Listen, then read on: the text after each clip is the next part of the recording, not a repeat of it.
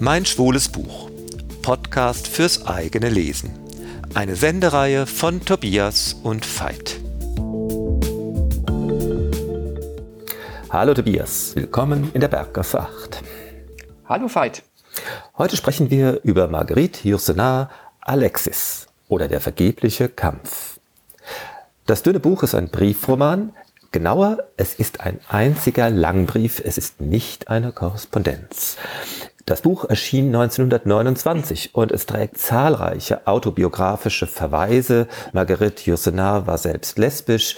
Äh, sie hat in ihrem Umfeld erlebt, wie eine zunächst schön erscheinende Beziehung zwischen einer Frau und einem Mann an der Homosexualität des Mannes scheiterte. Und hier ist es Alexis, der seiner Frau Monika einen Brief schreibt, in dem er sich erklärt. Es ist ein Abschiedsbrief. Unmittelbar vor dem Verfassen des Briefes ist Alexis gegangen. Nun erklärt er sich seiner Frau. Der Titel spielt übrigens auf einen Essay von André Gide an, La Tentative Amoureuse ou La Traité du Vain Désir. Hier äh, haben wir es schon um den, mit dem vergeblichen Kampf zu tun, was bei Gide nur das vergebliche Begehren war.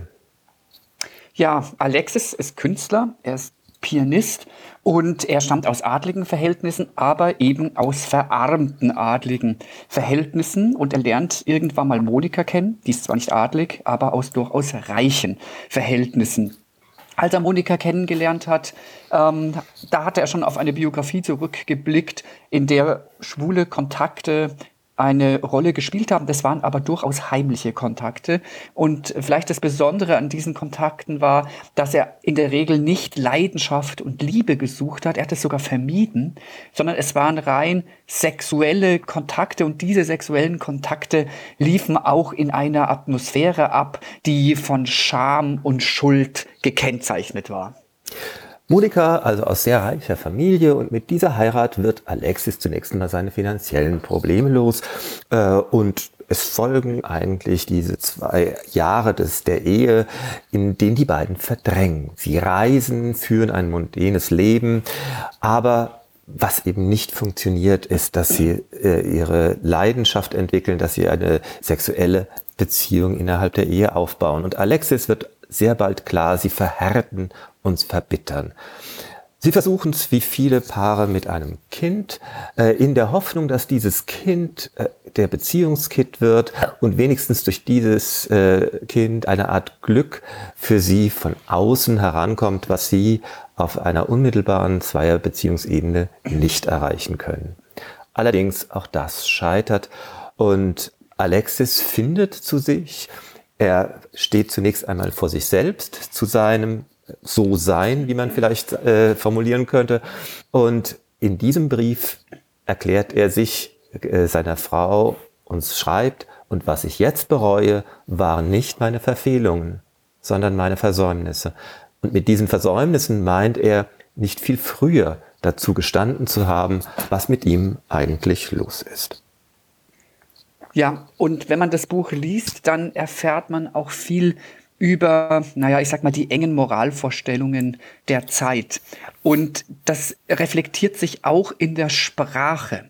Denn die Autorin versucht, eine Art des Sprechens auch über Sexualität zu finden, die Dinge anspricht, ohne sie aber wirklich explizit anzusprechen. Und das finde ich extrem spannend. Wenn man das Nachwort liest, dann hat sich die Autorin selber über diese Art des Sprechens geäußert. Ich zitiere das mal.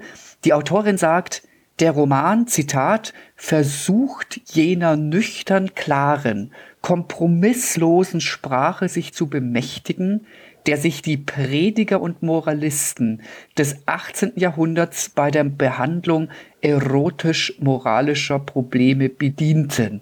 Zitat Ende. Und wenn man das Buch liest, ähm, fühlt man sich auch fast ein bisschen an so eine, ich sag mal, moralisierende Predigt erinnern, die aber nicht moralisierend ist. Sie beschreibt manchmal, dass da was passiert oder dass eine Tür zugeht und jeder weiß, was jetzt passiert. Aber es wird eigentlich nie angesprochen. Deswegen, wenn man den Roman dann mal durchblättert und man sucht irgendwie klare, explizite sexuelle Szenen, findet man sie nicht. Und sie sind aber trotzdem auf jeder Seite vorhanden. Ja, sie hat ein Setting gewählt, das 1929 auch eine, äh, schon in einer Weise distanziert war, denn das Buch 1929 geschrieben spielt in Österreich am Vorabend des Ersten Weltkrieges und es reflektiert im Grunde einen adligen äh, gehobenen Gesellschaftsstil, der zur Zeit der Publikation eigentlich auch schon 20 Jahre out of time war.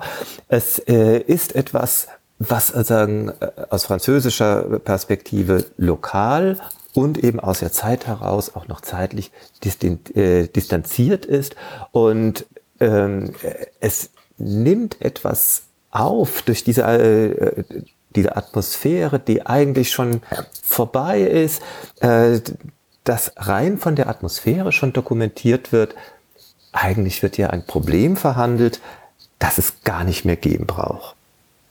Ja, ich habe vor allen Dingen bewundert, als ich das Buch gelesen habe, jetzt auch mal jenseits der, vielleicht jenseits auch der ganzen schwulen Thematik, was für ein kluges Buch das ist. Man kann es ja aufschlagen, wo man möchte, und man findet Sätze, die extrem beeindruckend sind und die in einer sehr komprimierten Sprache ich, also ich muss jetzt fast das Wort verwenden, Weisheiten ähm, transportieren, die, glaube ich, zeitlos sind.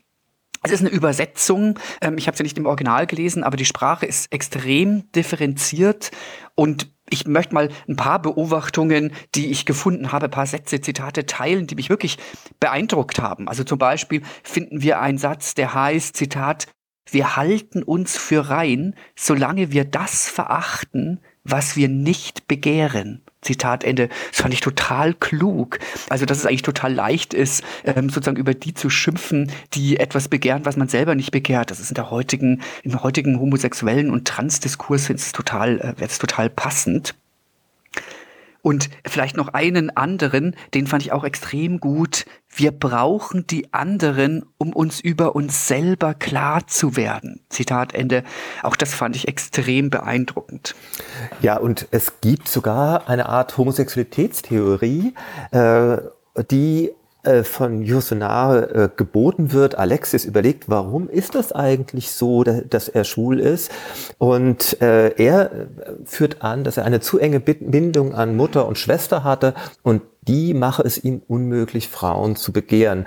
Übrigens hat äh, äh, Yourcenar sich später auch noch mal dazu geäußert, ihr war das eigentlich gar nicht besonders bewusst, dass sie diese Theorie gewählt hat, weil sie von der gar nichts hält eigentlich.